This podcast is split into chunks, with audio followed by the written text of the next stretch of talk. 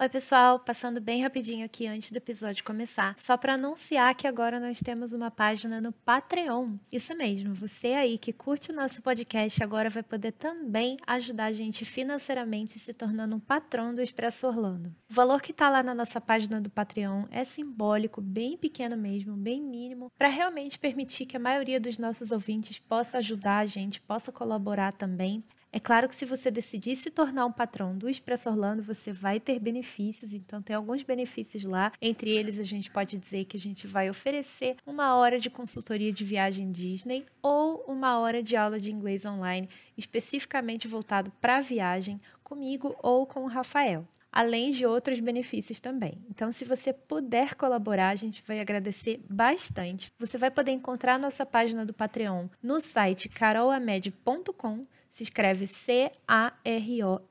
C-A-R-O-L-A-H-M-E-D.com no post desse episódio aqui, ou você também pode encontrar na nossa página do Instagram, arroba ExpressoOrlandoPod, e o link do Patreon vai estar tá lá na nossa biografia. Aproveitando, a gente quer agradecer muito a Mayara Sampaio, a Carol Ramos e o Denis Drago, que já são patrões do Expresso Orlando. Dois deles já participaram aqui dos nossos episódios, foram super queridos. Vocês três a gente sabe que apoia bastante os nossos episódios, estão sempre aí com a gente. Então, muito obrigada mesmo, um super beijo para vocês. E quem mais quiser e puder colaborar com o nosso Patreon, a gente super agradece também. Mas vamos agora começar o episódio.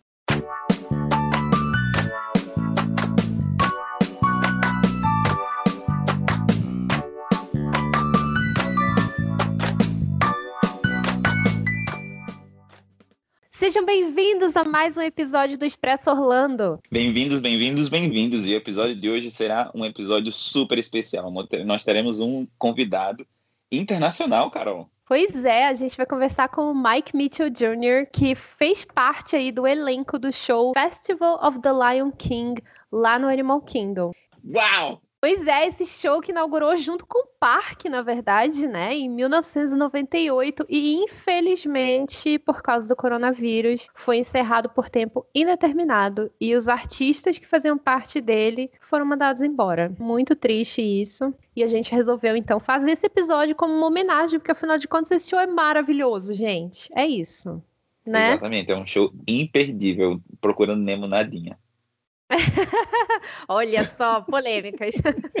Bom, esse episódio ele vai ser parte do Expresso Orlando English, então a gente vai ser a conversa, obviamente, vai ser toda em inglês. Espero que vocês gostem. A gente tem mais alguns episódios assim aqui também. Mas antes, a gente quer só falar algumas curiosidades, algumas coisas super legais sobre esse show. E aí, assim, gente, para começar esse show, como eu já falei antes, ele inaugurou junto com o Parque Animal Kingdom em 1998 e ele ficava no teatro que era lá no Camp Mini Mickey, que era onde hoje fica Pandora, né? E ele só migrou lá para o Harambe Theater, que é onde ele fica hoje na parte da África, em 2014 somente, com, quando eles foram começar de fato as construções de Pandora, mas ele ficava em outro lugar. Você chegou aí Exatamente. lá, Exatamente, o Camp cheguei, o Camp Minimi, que era um, foi um. Ele foi projetado para ser o Beastly Kingdom, né? Que era a área das, das, dos animais fantásticos, né? Digamos assim. E como era algo que estava para ser feito no futuro próximo, e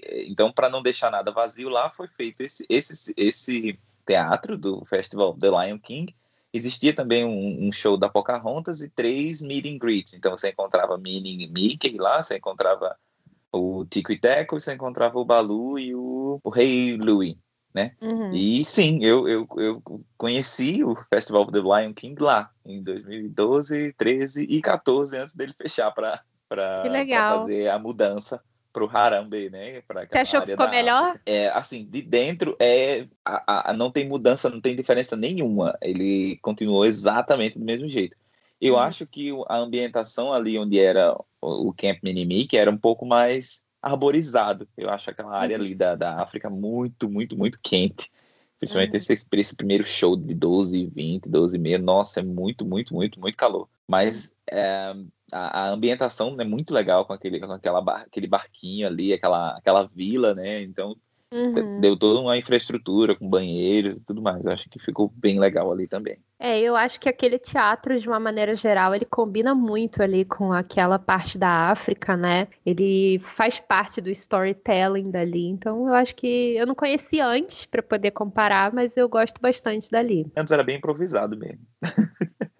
É, então, exatamente esse é o ponto, porque, como o Rafa falou, tinha esse Beastly Kingdom, que ia ser o, a área de animais fantásticos, né? Ia falar sobre unicórnios, dragões, enfim. A gente já falou sobre isso na história do Animal Kingdom, que é um episódio que a gente tem aqui no Expresso Orlando também. E por causa disso, como era uma coisa para ser temporária, né? A intenção deles não era deixar um show fixo, mas ele fez tanto sucesso que eles resolveram manter aí e migrar esse show, mas continuar com ele e está aí no ar bom, estava, né, desde a inauguração do parque. Igual a, a Pocahontas e Tarzan, né, que chegaram e se foram, e, tá, e o Rei Leão tá lá, firme e forte. Pois é, a gente sabe que, obviamente, tem influência do próprio O Rei Leão, né, porque o filme é um clássico muito, muito marcante da Disney, mas o show também é muito bem feito, né, então tem como falar nada desse show, não. Agora, uma coisa muito legal e que eu acho que as pessoas todas conseguem ver quando forem para esse show, para começar, a gente tem que falar que o show ele não é contando a história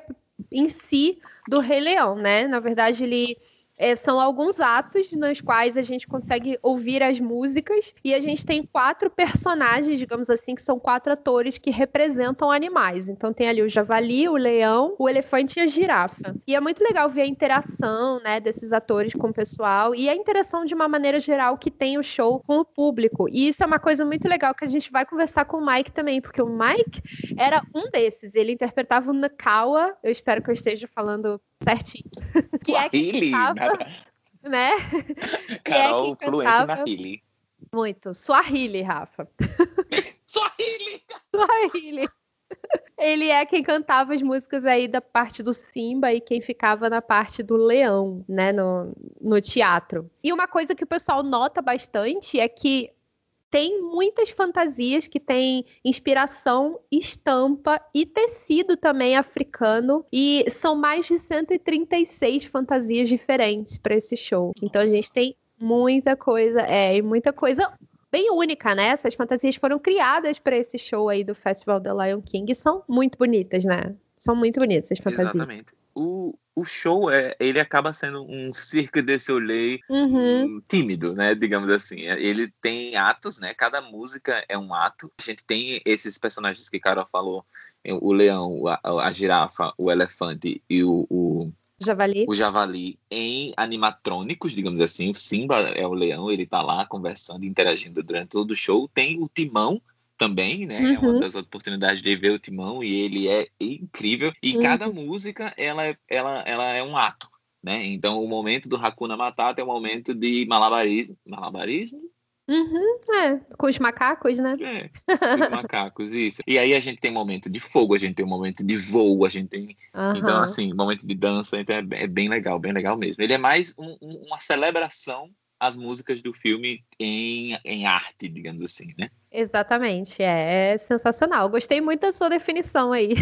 Bom, o Teatro Harambe, ele tem a capacidade para 1.500 pessoas. Tá bastante gente nesse teatro. E são cerca uhum. quê? de 8 a 10 sessões, né, por dia. Então, cara, é bastante gente que consegue assistir esse show no dia. Não percam. Se você nunca foi, não deixa de ir, porque ele realmente é um show imperdível. O show deve ter na média de 40 minutinhos, né, 35 a 40 minutinhos. E se você quiser, de alguma forma, participar do show, é aconselhável você ficar na, nas cadeiras da frente. Ele é, um, ele é um teatro 360 graus, né? Então a plateia está ao redor do, do palco. O palco é, é no chão, né? E ele é, uhum. é, tem essa questão dessa interatividade. Sim, é muito legal, cara. Principalmente se você for com criança, tenta chegar bem cedo para ficar lá na frente da fila, para pegar um lugar o mais na frente possível. Qualquer coisa, tenta falar com algum cast member também, né? Se o seu filho quiser muito participar, Sim. que vai, né? Os cast members eles ajudam ali também.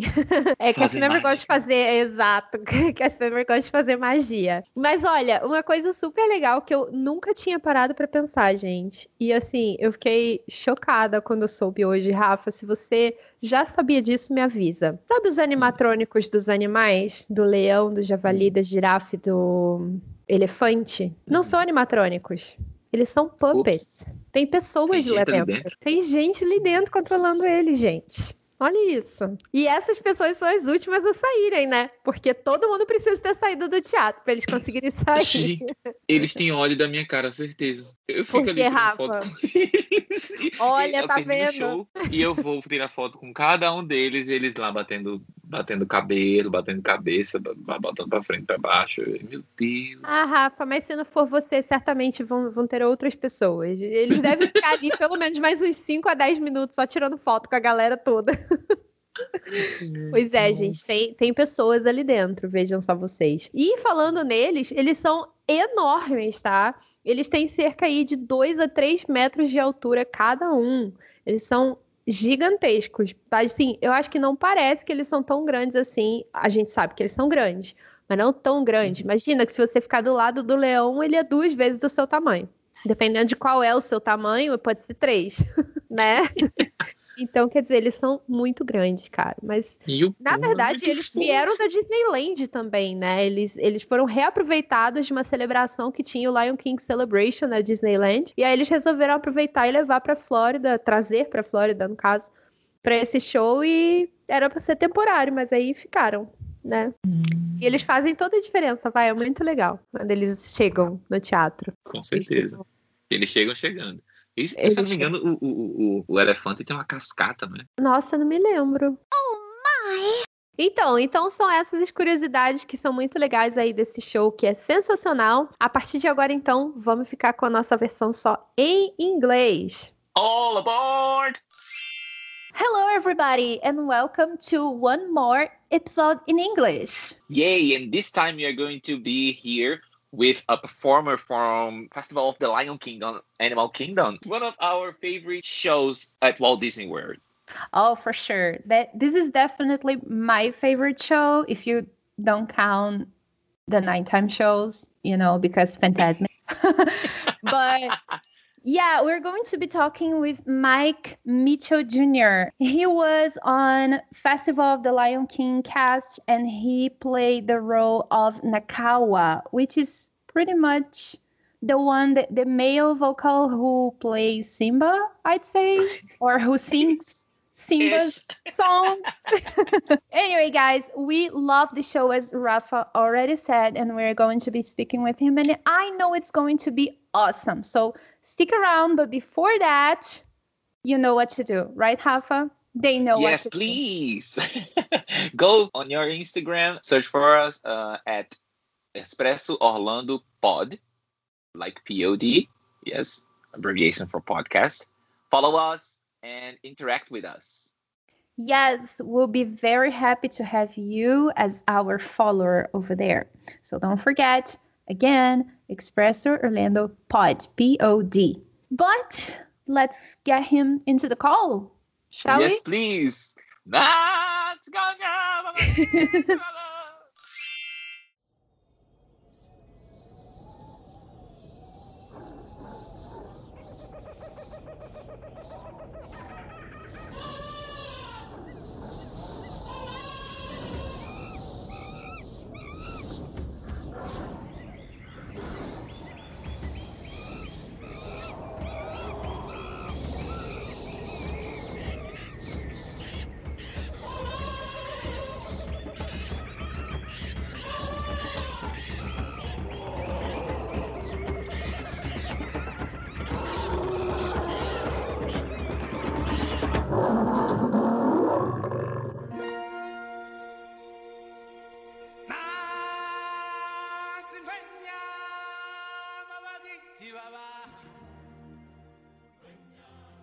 Okay, so guys, we're here with Mike. Mike, again, thank you so much for being here. I'm sure it's going to be a very nice talk about the Festival of the Lion King. And not only that, but your work for Disney. So thank you.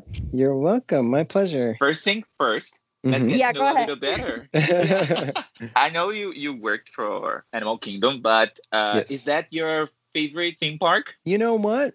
Um, to be honest, I I, I think so. I was never really a Disney kid per se. Mhm. Um, I didn't grow up going to the parks or, or anything like that. I grew up in upstate New York, so there wasn't really a park close to us. You know, the closest one I think I think is Florida, which was like a whole 24 hour drive away. Mhm. Mhm. And so I grew up going to like Six Flags Great Adventure for rides or Mhm. Broadway shows in New York that was like 80, 80 miles away. Um, so I, I didn't really do the Disney thing as a kid. And so as an adult going to the parks, it was different. It was like from different eyes. And so for me, Animal Kingdom is like the most adult. there's like there's al- Really? there's because most alcohol people there. say it's Epcot. oh, really? Well, that's true too. But uh, you know, Animal Kingdom has the safari, and you see Yeah. the live animals, and there's shows, and you know, because there's the Festival of the Lion King. There was uh, Finding Nemo, um, and yeah, and they have restaurants with alcohol too. But okay, yeah. I mean, I cannot argue with you. Animal Kingdom is one of my favorite. I mean, I love Epcot, but Animal Kingdom is right after Epcot. I love it so much. yeah, And what about your favorite attraction? In all, it doesn't have to be in Animal Kingdom. It can be in any Disney parks. hmm, you know, I'm gonna go with Festival of the Lion King. Ooh, surprise, surprise. You know what? I also loved Finding Nemo too. To be honest, that was a really great show. Yeah, I really want to know if it was some kind of uh, a fault between two shows, you know? uh, b- behind the scenes stuff, maybe. um, you know, I, I don't know if I'm allowed to. I, I don't want to give too much away, but y- I- they got paid a little more than us and things like that, and so there was always, This is absurd. yeah, I, I you know, dishing the tea here, spilling the the tea, but but it was a longer show. Theirs was about 45 Oh, yeah. minutes. Ours was Mhm. 30 and they had puppet work and you know they flew and things like that. So Mhm. equity, the actors union, you know, you they add all factor all that in when it comes to Oh. paying performers and things like that. So Yeah. You well, guys had more show time, uh, more shows per day, right? uh sometimes it depends. Yeah, but Uh-huh. we didn't we didn't do all of them. I did about 3 shows a day. Oh, so one is you, one is the other one, and then again, one is you. Oh, got it. For every role, they have, you know, several full-time actors. So Uh-huh. for yeah. oh, okay. Seven. Well, there are a lot of shows in the day, so yeah. Yeah, it would. Yeah, it would, it would be impossible. but that was nice of you to say. You, I think you're the first person who comes here to our podcast who talks about the Finding Nemo show. To be honest, oh, really? um, yeah, nobody else mentioned it. I don't know. I mean, it's not my favorite, but it's very Hmm. well made, and the actors are very good. Oh, yeah. So I mean, yeah, Yeah. it, it is a, a very well done show. It's just, I guess, the Finding Nemo is not at everybody's heart as Lion King.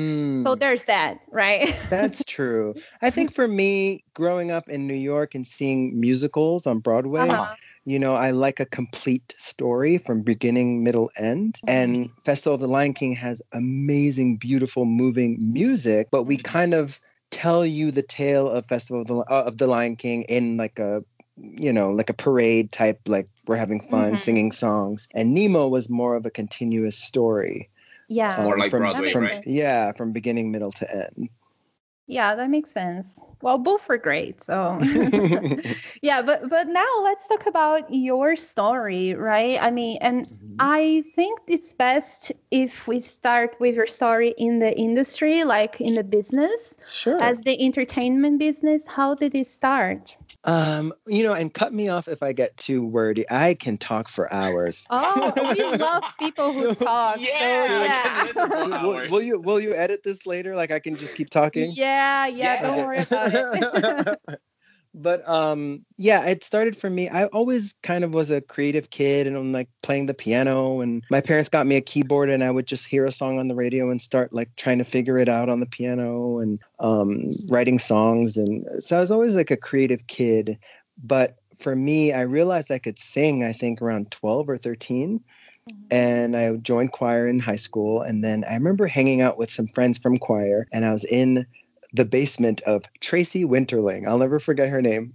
and I've told her this story since, but she had um and I'm dating myself. She had a bunch of VHSs Uh-huh. and in her basement and one of them caught my eye and I was like, "What is that?" And it was Into the Woods, the original Broadway cast of Into the Wow. Woods, starring Bernadette Peters. I didn't even know who Bernadette Peters was at this point. And I said, "Can I borrow this?" And she said, "Sure." And I had to apologize. I think I ruined her tape. Like I watched it so much. And I showed my mother, I showed my brother, I showed my sister. And you know, not everyone got it the way I did. I was like, oh, I guess this is just for me. But um, I loved it. And I remember it just kind of ignited something in me. And I said, you know, I I want to do this. I think I can do this. And my parents were supportive and you know, I we lived only 80 miles away from New York City. And I remember doing my own research and kind of I didn't have there's nobody in my family that's like artistic or musical or Mhm. so I didn't know what to do or how to even get started. And I just kind of did my own research and realized okay I think I need an agent maybe. And I found all these agents addresses and I said I was like I think I need this thing called a headshot. And I made my parents take me to the mall and I got like this cheesy oh picture taken and Oh. I kind of made up this resume that you know I don't recommend that. Don't ever ever lie on your resume. but I just I did. I was young and dumb, and I didn't really have much experience, and I just kind of. Uh, and when was that? This How old like, were you? Like thirteen, yeah, like 13, Oh, okay, 13. 14, and um, just kind of made stuff up. Really, like I mean, I I'd done like school plays, and Mm-hmm. um, I did a couple plays at the at church, and I just kind of I guess embellished. Like instead of saying that it was my church, I just said it was. I mean, I went to Rock Hill Church of the Nazarene, so I just said Rock Hill Theater. and I just, like, okay. I just kind of made this resume and like put my picture, and I mailed. You were kind of Joey from Friends. yeah, yeah. or, or or Jack from Will and Grace. Probably more, Okay. more Yeah. Jack. Just Yeah. It's a good thing I never had to speak French or something, or anything like that. Okay. And I mailed it to about a hundred different um, agencies, and I heard back from two, and I eventually signed with one. And um, my first commercial that I went on, my first audition, I booked it, and it was a voiceover for a Foot Locker commercial, Mhm. and that was the Ooh. start. That was the start of it. Wow. It's, Was it it's singing? so No. good that it, No, it was all just you. speaking. Yeah. Yeah. well, was all me. congratulations, congratulations, because it's so hard. Well, many people they have a dream, they want to do something, but they do not do anything Yeah. in order yeah. to, yeah, in order to do that. And you, like, you did your research, you took your parents to the mall to do the headshot and all of that. So you did, you made your career happen for you. So congratulations on that. And how how was it growing up with Disney? You you mentioned that you never you were not you were not a kid that used to go to Disney a lot. Right. But what yeah. about like watching movies? Was Disney in any kind, let's say, an inspiration in your life? The movies, the songs, anything like that? Um, I remember when I was little watching like I loved The Little Mermaid. and I loved She's my favorite. Oh yeah. I loved um The Lion King and I loved uh Aladdin. I remember loving Aladdin. I I don't know what about Aladdin did it for me, but I think it was the magic of it and you know the Mhm. flying the genie and the wishes and I think deep down I really appreciated the story. As a kid I didn't think of it this deeply, but as an Uh-huh. adult looking back I like the idea that you know he thought he needed all these things like money and status and you know and at the end of the day it was just him being himself is what got him the girl you know and, oh yeah. Yeah. and Yeah, so that's true. And how then? I mean, it sounds like well, most kids grow up grow up with Disney, so it doesn't sound. And correct me if I'm wrong. It doesn't sound that Disney was like a big part of your life at this point. no So when did Disney come into your life for you to work for them? How did this happen? well believe it or not my first time working for disney was in japan I, it was Wow. in, mhm, it was 2009 uh, or so. Yeah i think it was the beginning of 2009 i'm in new york city. I'm doing the you know i'm doing this thing. I'm auditioning. I'm i do a little play here and there and i went on Uh-huh. tour. And uh, my agent i had an agent at the time um, who said you know, and agents in New York really want to keep you here because this is where the work is and this is where, you know, Mhm. Broadway is and, and TV shows. And and so he wasn't really excited about it, but he said, "Hey, I have this audition. It would take you to Tokyo. Um, you know, it pays well. Does this, does that. It's a short gig. It's like three months. Would you do you want to would you want to go?" And I said, "Yeah, let's let's do it." So I went auditioned and I booked it. And it was for um, a special event in Tokyo at Tokyo Disney Uh-huh. and uh, uh, like a rock show in front of uh, Cinderella's castle. Wow. And that was my first time. And then I, I've since been back to Tokyo to do other shows there. Oh. wow, that is Was it live? cool. Yeah. Like you sing live? You sing live? Oh yeah, yeah, hundred percent. That is so cool. And what did what did you think? How is Disney Tokyo? Did you like it? Did you like Oh, Japan? How was it, it- for you being there? It was absolutely one of my favorite experiences i- of my entire life. Yeah, one hundred percent, hands It must down. have been crazy. It must have been it's, crazy. it's such a, a different world in in every way. It's such a different culture you know different language different different everything. Yeah, i i heard just these days like someone saying on TV, hey, to- like Japan, especially Tokyo, is like you are in the present, in the future, and in the past at the same Mm. time. So it I like that. crazy. Yeah, I, I like love that. Japan. I've never been to Japan, but I would love to go, and I love Japanese as well. So I, I cannot wait to go one day uh, to Disney in Tokyo for sure. i feel so lucky i feel like i stole someone's uh someone's dream because i I, ne- I never really I never really wanted to go to Japan. It wasn't on my radar. I never thought of it. Uh-huh. And then all of a sudden I, I went and it was just like a second home. I've been back a few times now and it's just fantastic. and is this the only Disney overseas that you've been to? Yes. hmm And and funny story behind the scenes. Um, it's the only Disney, or I think one of the only Disney that's not owned by Disney. So it had nothing to do with um, me getting the job in at Festival of the Lion King. Oh, Yeah, well, but certainly helped you in your resume. I mean, I think right? so for sure. You were there for sure. Yeah, yeah, for sure. And that's actually a funny story. I'm. I think you have that question maybe coming up, but yeah. yeah, to to do with the audition. Well, don't tell us about it. We Yeah, we don't have to wait for it. yeah, I um I went to this audition. I was in Florida and I went to this audition just on a whim. I was late and I missed the the audition Oh. and they were on the callbacks already and I missed the initial audition and I said to the lady who was like the they call you know the monitor I was like, "Oh, is it? Did I miss it?" And she said, "Yes." And I said, "Oh." And she said, "Can I leave my resume?" And she said, "Sure." And so I left my resume and I went into my car and I was just kind of beating myself up. Like, I, I can't believe I, I, I didn't go there in time. And because I'm used to New York auditions where, you know, if something starts at, you know, if it's an open call, like you can kind of go later or, Mhm. you know, if you have an appointment or I didn't really know how things worked in Florida. And so, yeah, Festival of Lion King is one of their most popular things that you can do there as an actor. And so I didn't realize that everybody and their mother was there and that it mm-hmm. was this like big deal and you you know you have to really go really early and so anyway i missed the audition and Were she you in Florida just for that? i had moved there for a relationship Oh, okay. yeah that didn't end up working out but I was gonna say, is this your husband?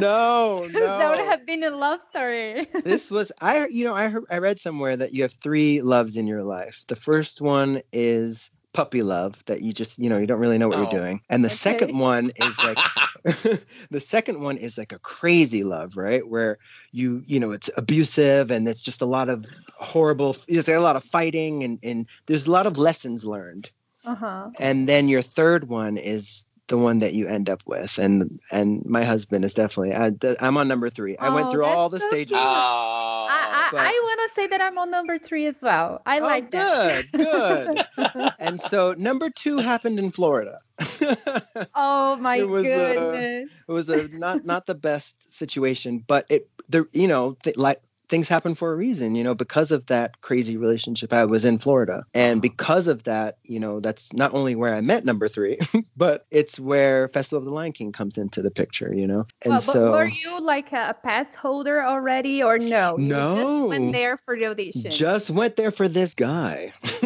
oh my.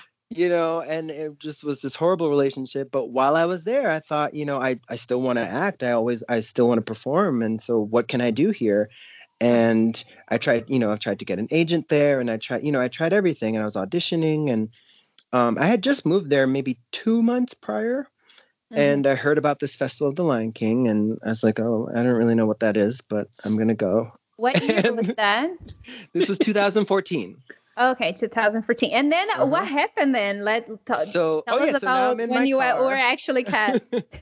oh yes, I'm in my car, and a girl runs out and says, "Hey, you're still here? Good. The director wants to see you." And I said, "What?" And it- yeah, I missed the audition. And so she, I guess, on my resume had seen, like you said, um, Big Band Beat from Tokyo Disney, Mhm. and the director had just seen that show in in Tokyo. I think because according to her, she was like, "Oh, I know that show. I love that show." Mhm. and I said, "Oh yeah, I was in it." And so um, I, I she gave me the music, and I sang "Can You Feel the Love Tonight," and did a couple other things, and went home. And about three weeks later, I heard that I got the job. Wow, that is so cool. I mean, now that we know about number two, I have to ask you uh, the whole time you were here in Florida, you were in your relationship as well, Yes. or Yeah. you stayed here because of the job, you wanted to do the job, and you continue Oh. living here because of it? Great question. Yes. Uh, so it started because of number two, and it it ended because um, I definitely stayed because of Festival of the Lion King for sure, Mhm. and um, got my own place and was single for a good you know year and a half, and just um, so Festival of the Lion King came at a really beautiful pivotal moment where I was just coming out of something really dark and really bad, and you know finding myself again and being on my own and getting my own Mhm. apartment and my own car and all that and um that's when number three came. Oh, so see, Yeah. that was a good, that was a good, good thing for you after all. yeah yeah. Festival of the Lion he kept me there. Is he some part of Disney family as well? no he's an attorney. But he, does he like Disney? so he when we were first dating he was like oh i don't really like musicals. And i said i know i know. Gasp gasp the funny story is we met on uh, OkCupid told us we were a 99% match and okay. I think theater was probably the one percent. Oh, and makes but sense. but I realized he just hadn't seen the right shows. You know, he hadn't really seen. Ah. So it's been I almost five years now. I now. could see his reaction when you told him, "Hey, I work in that." I know. Well, he knew that from OkCupid. He saw that in Oh, my okay. profile. But um, I, I took him to the show, and he saw it, and he loved it, and um, it, you know, met he met the cast afterwards and things like that. And he's come a long way. He he likes he can appreciate a good musical now. Okay, Oh, so you were a good influence in his life. yes, I'd like to think so. I, I I'd like to go back a little bit. You told me you told us that you you did some some some shows and stuff. Uh, did you do any like big musicals or something Uh, in- before before Festival of Lion in New York? Yes. Um, you know, I did a lot of like workshops and things, and people in New York know know about all all know about that too well, where you kind of work on things that are headed to Broadway or trying to be made into something. Yes. Like Um, off Broadway. Or... Yeah, things like that that didn't really go anywhere. and and yes, I I was on I did a what do you call it the Wizard of Oz tour um as the Tin Man, and then I did a couple children's theater shows um, on Mhm. tour that actually gave me my equity card.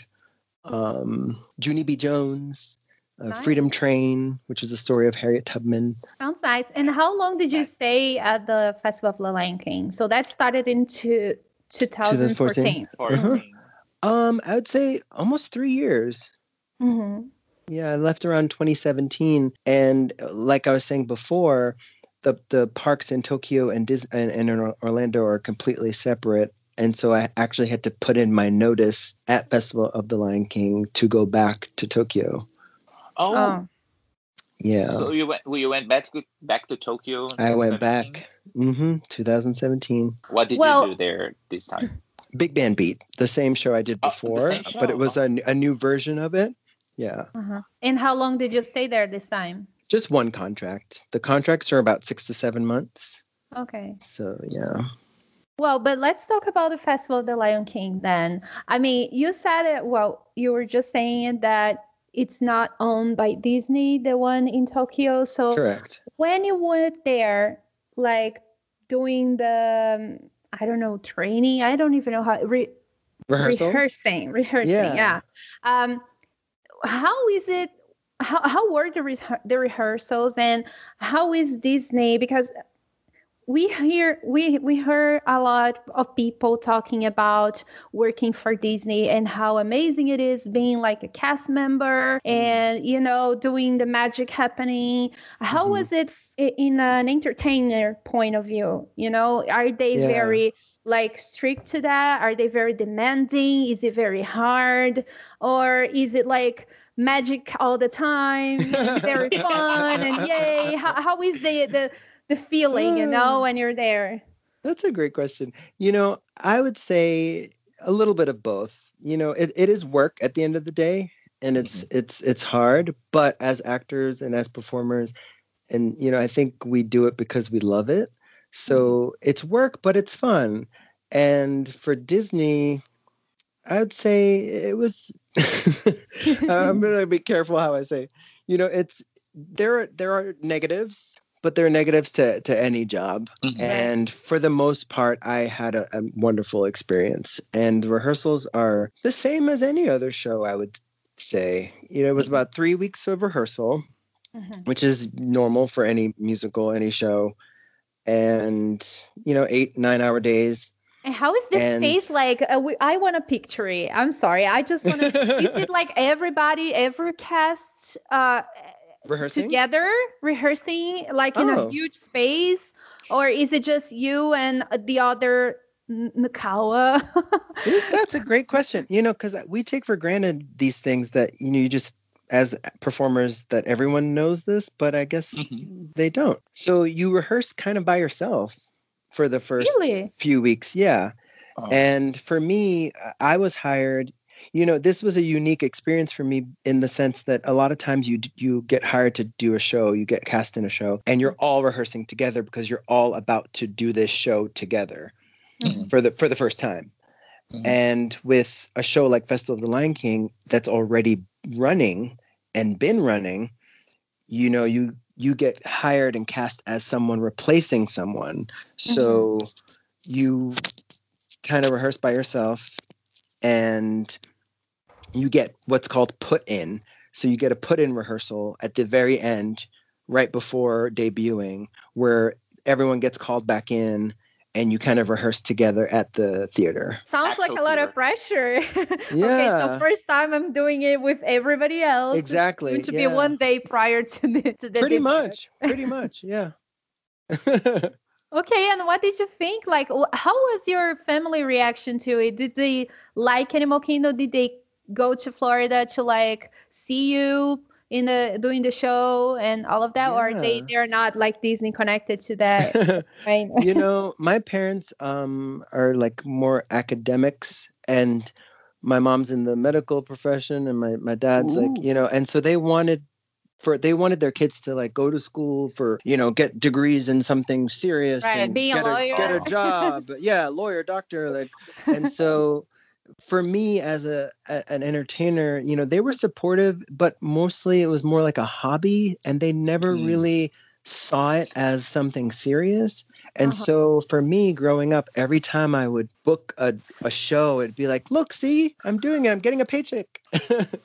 and so but you know i will say they did they have come to see me in in quite a few things and that's one of the things i can i'm proud to say and happy to say that they did come to florida and my parents got to see me in that my brother saw me in that my sister saw me in that Aw. um so yeah it was great and my sister has both my brother and sister have children now and so it was really cool for them to bring you know their kids just to Mhm. see something like that. And and I I I assume you've both seen the show, and Yeah. there's a, a there's a part where you know Nakawa has to pick a kid from the audience and like make Uh-huh. him roar, and so then, Picture- yeah, Uh, I, I chose my my cousin. I Oh. chose my my nephew.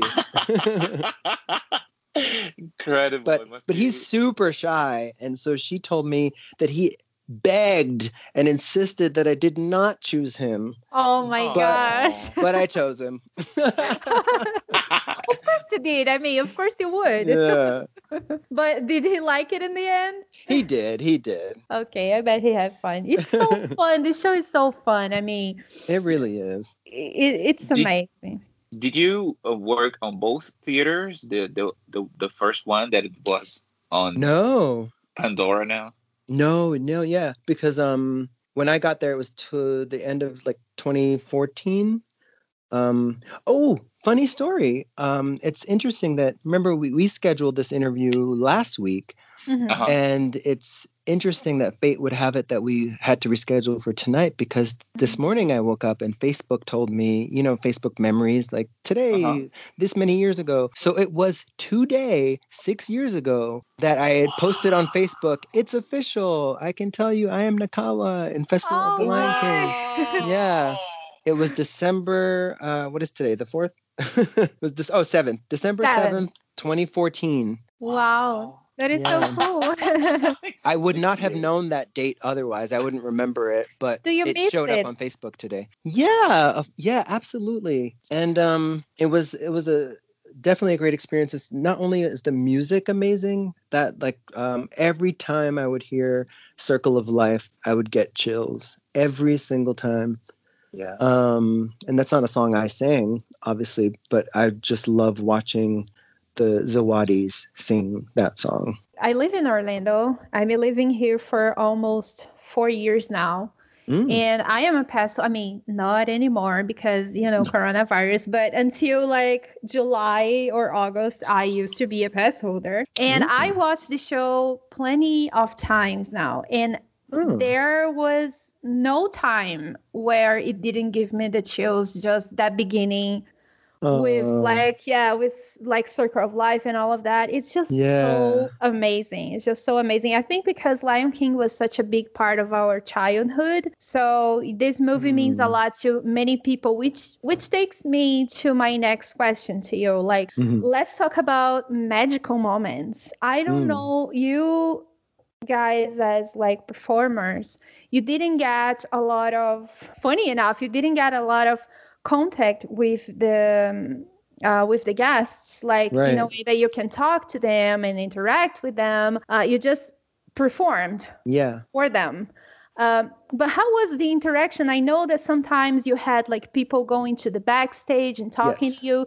do you have any like story of one of these encounters of one of these meetings with guests or any uh, like i don't know any story with the guests and magical moments and something like that Yeah, we had a few, you know, make a wish things where, you know, I, I- Oh. yeah, like a, a child battling uh, cancer or something like that. And, you know, in a wheelchair, just beaming with a smile from ear to ear, watching. And then we would meet him afterward, uh, things like that. And, and, you know, like you said, we didn't have much interaction with the audience, but for a musical, for a show, it, we actually kind of considered it a lot of interacting unlike Yeah. most sh- most shows where you know there's a fourth wall and we're on stage and you're in the audience this is in the round and so the Mhm. people are all around us and there are so many points in the show where we're interacting and looking at the audience. And so you really get that connection and you see people smiling and crying and you know really enjoying it.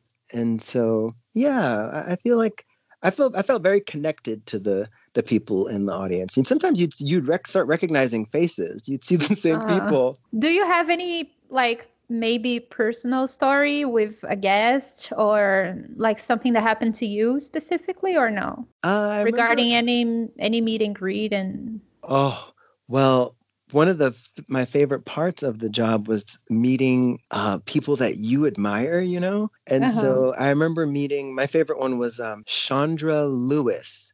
No, no, no. Is that her name? Oh my God, I'm, I'm messing up her name because I always get it confused with Shonda Rhimes, who is the Uh-huh. creator, the creator of the show and Uh-huh. Chandra Wilson, I believe, is her name, who Uh-huh. plays um, Miranda Bailey in Grey's Anatomy. Oh, Oh. wow. And so she came to see the show, and she was so sweet. And oh, and we were on The View, and um, they chose a, a cast to perform on The View, and I was the Nakawa they chose, and I got to meet Whoopi Goldberg, and Whoopee. Oh, and she was so sweet. And people like Whoopi don't just meet you and say hi, you know, they have wis- wisdom they want to share with you and like, right. you know, talk to you about like, oh, it's just, it's so inspiring. So yeah, those are some of my favorite moments. What Is- is other celebrities did you meet? Zoe of them Saldana. did, did did a lot of celebrities go there to talk to the cast members in there? Oh yeah, quite a bit. Um, because you know they're people too, and they have children too. yeah. And so Sure. a lot of times they would come and see the show and you know it was mostly for their children, you know, to to their to those kids, we were more of a celebrity than their parents, you know, because yeah, of course. to them they're just that's mom, that's dad. And Sure. but to them where it's like, "Oh, that's Nakawa." and so meeting the kids are, you know, Neil Patrick Harris came and took his kids Oh, that is so cool. um the guy from one of the Boyz II Men i forget which one i Uh-huh. forgot his name but uh, uh, he was there and zoe saldana from she was i know her from crossroads you know the britney Oh, spears yeah. movie yeah. Yeah. I'm, I'm dating myself but she's also in uh what is it avatar and Mhm. and uh she's a so Marvel yeah girl now. yeah she's huge now But no, she's Britney Spears' best friend. exactly yeah Okay. she will What's always be favorite- britney spears' best friend to me Yes, for, to me too. What's your favorite part of the show? Do you have a favorite part, like a favorite song or something? Hmm. I'm gonna have to go with um, Carol. Car- is it? Ca- it's Carol, right? hmm Uh-huh. I- I'm gonna go with what? Or is it you, Carolina or Carol? Any any of them. It's just because my, na- my name is Carolina, but in Brazil the nickname is Carol. So you can call me Carolina or Carol. That works. Okay. Well, I'm gonna go Nobody with calls what. her Carolina. I'm gonna go with what Carol said. I love the beginning. That that moment where the lights go down hmm and everything kind of changes and the, the you hear the wind and the music and the Uh-huh. the other dancers run out and uh, Kiume says it is time. Oh my god. Yeah. It's just always like, oh, it's time. Because, you know, like I said, it's work. And so sometimes, just like anybody else, there are days you don't want to do it. And there are days that Uh. you're tired or you're sick or, you know, and then that that moment always just kind of was the moment for me. Where it was like, okay, it is time. it is. Yeah, I, I remember like a few episodes um, ago, we had like kind of um attractions battle going on. Like Mm. we put we would put like two attractions to battle and vote which one was the best. And at some point, it was Festival of the Lion King versus Flight of Passage. So Oh. I was the only one who voted for Festival of the Lion King, and I was like, Oh. guys, uh, think think about it. Um, just like close your eyes and go back to the theater. You know, the song is about to start, and then you hear like that very well-known song from the Lion King movie, and you got the chills. Like you don't feel that with Flight of Passage. Come on. That's true. That's true. Um, yeah, it didn't work though, but I tried. well, thank you for trying, Carol. yeah, I tried because it's just so good. I just think it's so unfair that people do not love the show more. They they should appreciate it more than they do already. So Well, when I was there, I was told we were the number one show. So I think, you know, people appreciated it. Yeah, I just sure. think in general people should appreciate Animal Kingdom more. But yeah, I agree. Yeah, but w- let's talk about the worst parts though at being there in the show because we talked so good. Let's talk the bads now. Can you do it? I mean, I don't know if you can Uh, like talk. yes, please. Uh, well, I don't work for them anymore, so I can say whatever I want. No, I'm Okay, kidding. so let's- I'm Let's already get started then. holding my cup of tea. Me too, girl. No, um, um, I, you know, honestly, I there there really wasn't much. I there was, I mean, if you ask somebody else, you might get some more, but. I'm always I'm such a, a optimist and I always look for the good and I think if you look for the bad then you can you can find it in any situation and then you're just never going to be happy. And so I especially in hindsight I mean, I, it was a, a beautiful experience. I loved the people I worked with. I loved, you know, the the money was good. the, the the show was great. Yeah, I mean, I don't. I'm trying to think. The bad, the bad. okay, if there wasn't like I, I met I met some- Makeup, like the, the Yeah. costumes sometimes are sticky or Oh, that's so true. Oh my God, you're reminding What? me. Really? No, you're reminding me. You know, sometimes, um, because each actor, man, I'm really giving the the dirt. Each, I think each actor has, I think, two pieces of costume. There's just two. I think maybe two or three. I can't remember. And so there were times where one was being cleaned and one was like still dirty, and you're like, well, where's my other one? Or just, I have tattoos on my arms.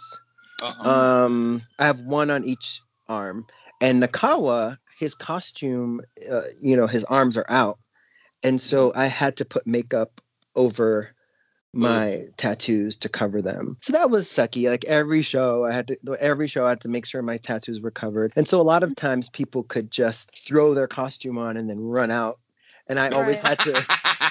I always had to have that extra, you know, 10 minutes or so to cover my tattoos on my arms. Um, But are are they are they big? Like no, they're not to terribly cover a lot. No, Oh, No, okay. not not terribly big, but um, and I may or may not have gone out there without covering it once or twice.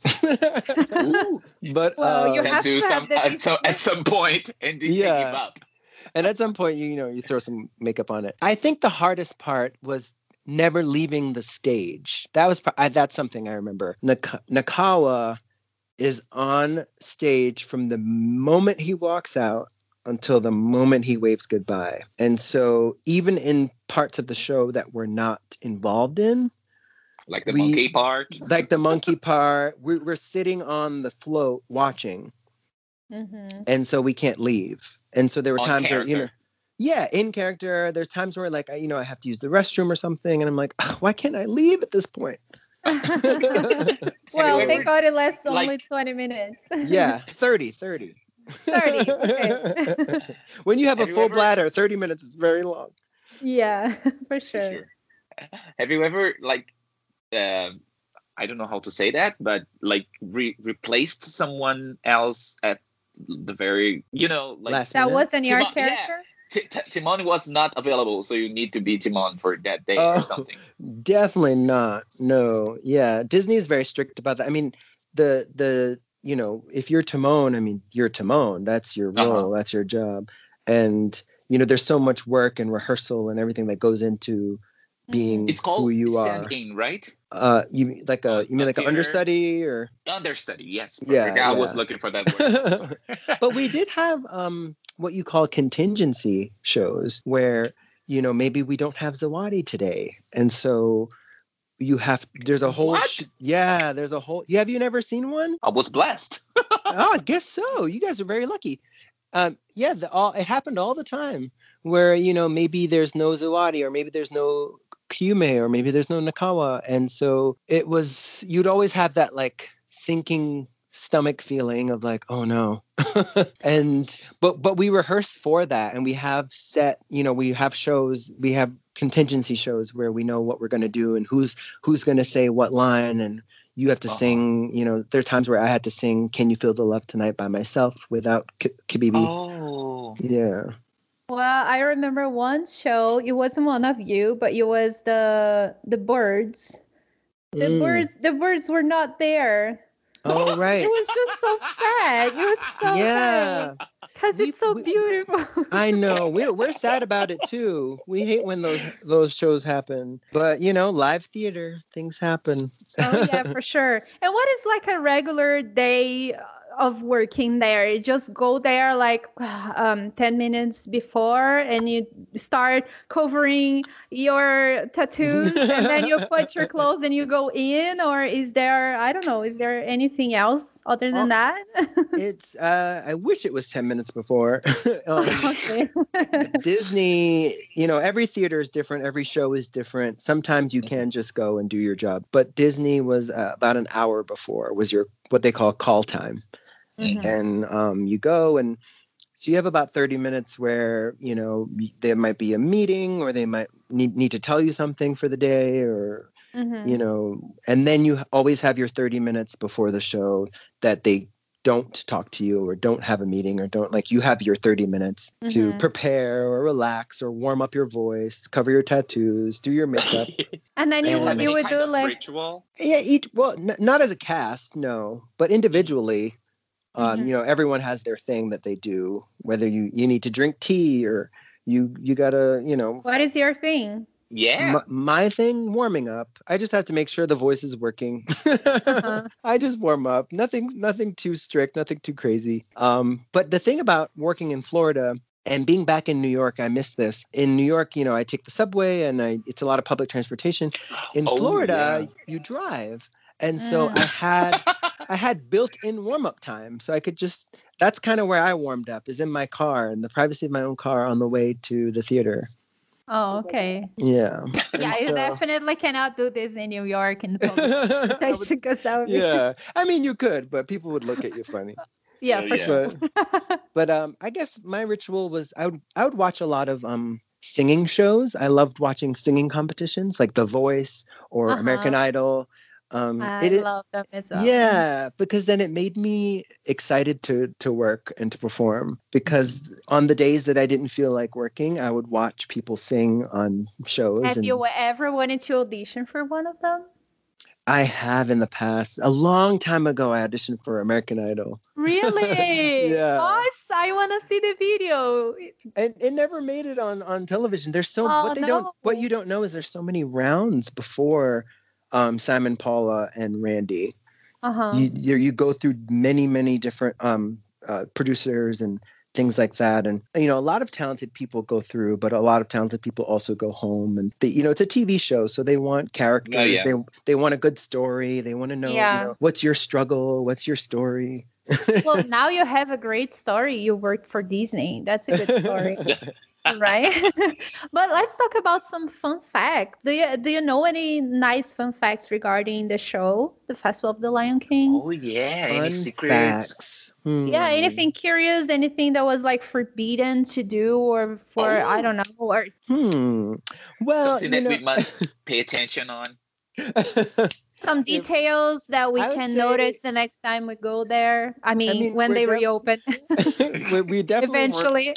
weren't allowed to, I guess, go off script. I guess is a good thing. Um, you know, we can't like just say whatever or change the song or, you know, but, but that's any show, I guess. Mhm. Um, we had a lot of freedom. We we could kind of play around with each other and and do whatever, but you kind of still have to say your lines and sing the right songs and Mhm. go where you need to go.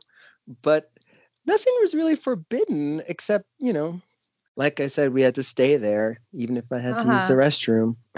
how how do you choose like the person or the kid who's going to you know do the lion or oh, yeah, that's just all up to me. just random? Yeah. It's Okay. completely random. Yeah. I would when I the minute I walk out, um, I guess this is a little behind the scenes. From the moment we walk out and wave and we're saying hi to everybody, Mhm. we are looking to see who we're gonna pick. Wow. and it's kind of like okay who is there a kid up there where can i go who looks who looks like they're gonna you know have a good time and not give me a hard time No. oh, have you ever been through a hard time?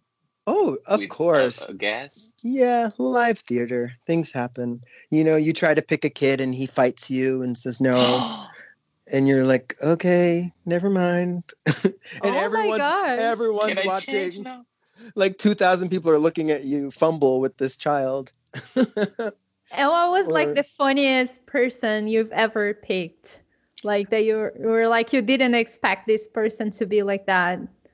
I picked a kid once and I said, um, Hi, I'm Mike. And he said, No. I, what? No, not Mike. Oh my God, I didn't say Mike.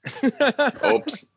I was just like, Oh. Yeah, I'm Nakawa. But I was like, Hey, I'm Nakawa. We're going to do this thing, da da da.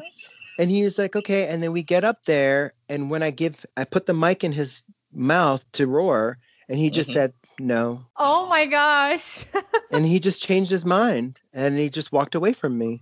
oh my gosh. Wow. Okay. And I said, okay, well, and I just, you know, in the moment, I just said, well, this is why this is the sound a lion makes.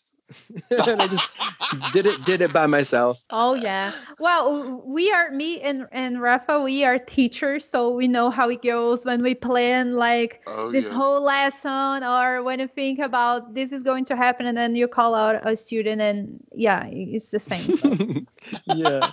improve some In things case of you, you- you have to do. For forgetting this the, the lyrics of the song, what what happens?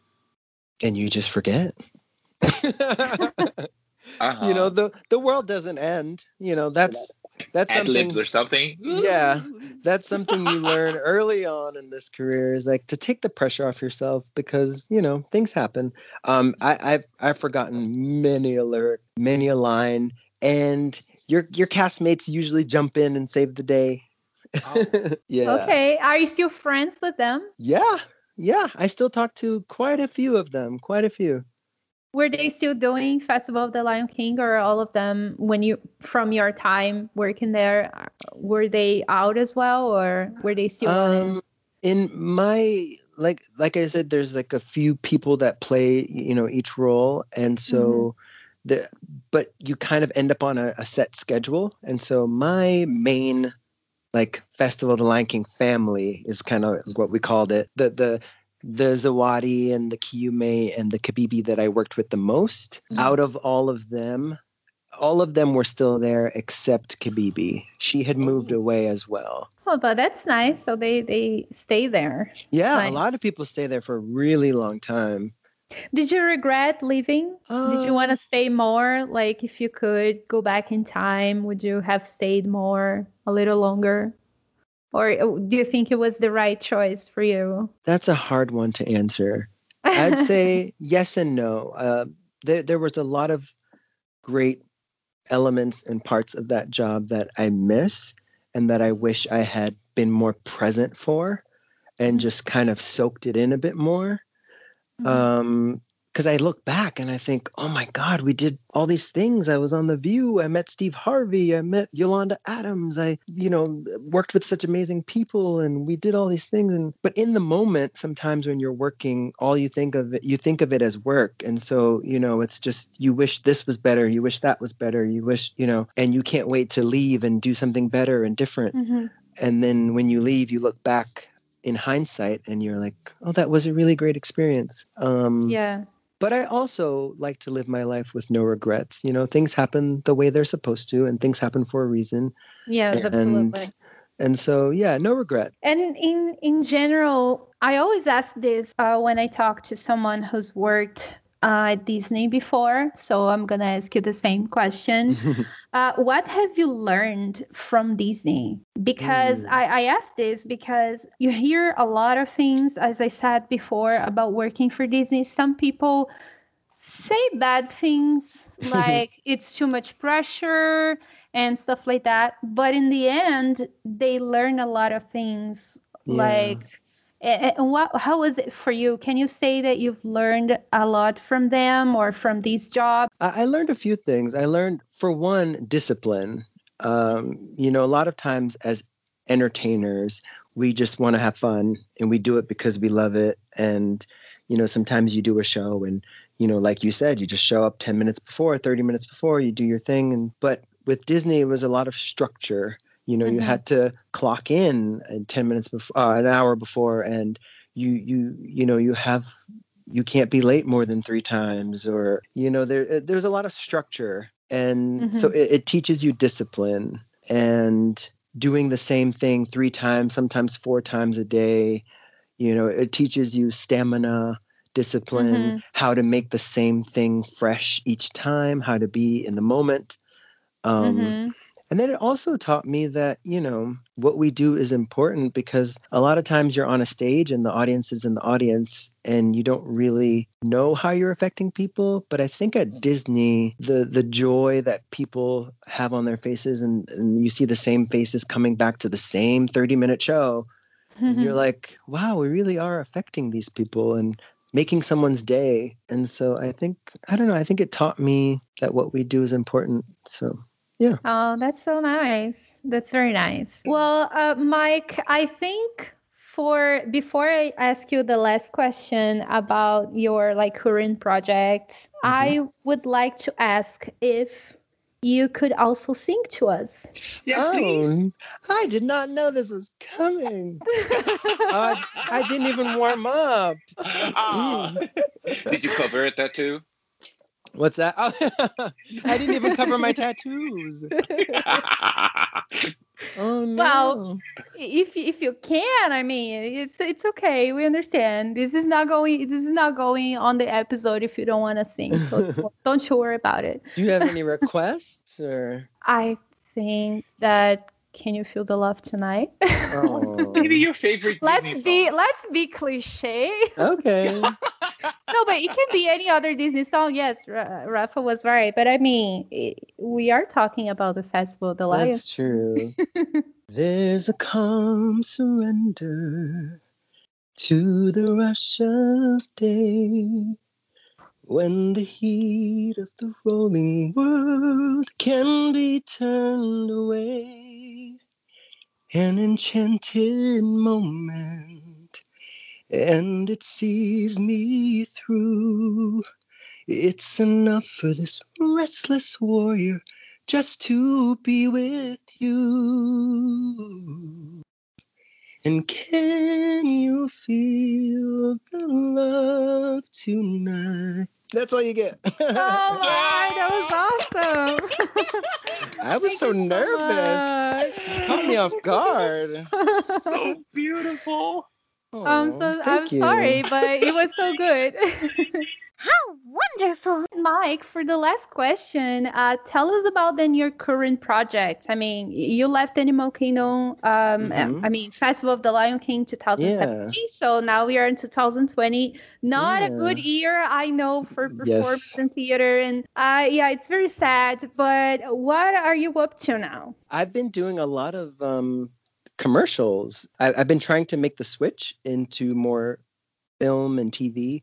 And I shot a short film recently called Grim Sport.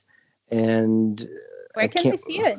it's not anywhere yet. Um, Okay. The director just sent me a cut of it, and it, I'm so proud of it, and it looks great. But he's gonna Wow. submit submit it to festivals and things like that.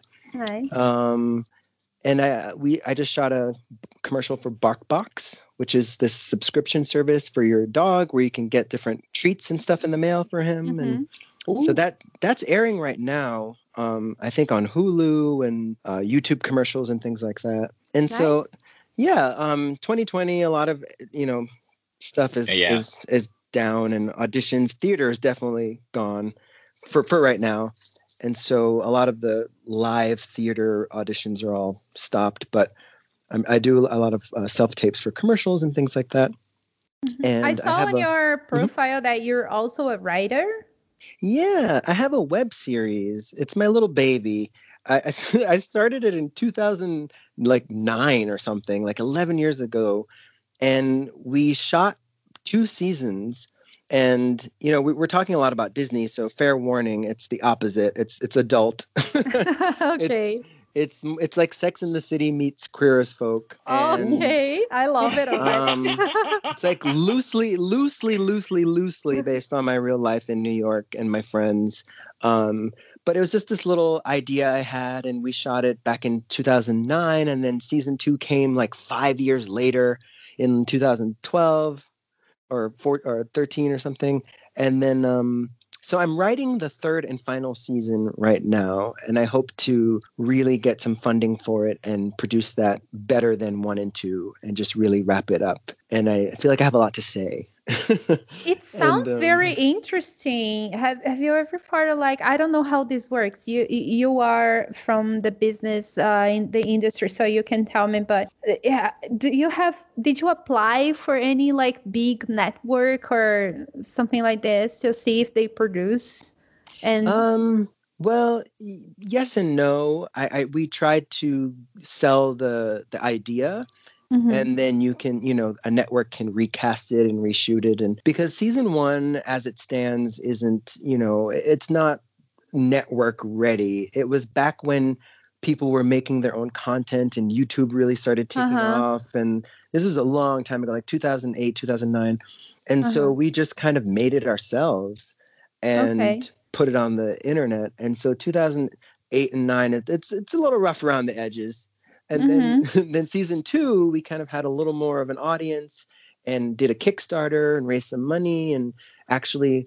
You know, the first season I cast my own friends. The second season I actually had auditions, and um, so the second season's a little bigger, a little better. And then season three, I hope to really do that one in a in a more professional way on Mhm. a on a grander scale. Sounds great. And how can people find all of these online and find you as well if they want to follow you? If they still don't. You can go. Well, you know, I love Instagram these days. I used to, I used to tell everybody to go to my website, but I feel like websites are getting older and older now. As far as yeah. you go to Instagram, and that's everything is there in the bio. so, True then. and then you can see all the fun stuff too. Like, you know, I've been doing a lot of TikToking. Ooh, nice. Yeah, I have thirty-five thousand followers on TikTok now. wow.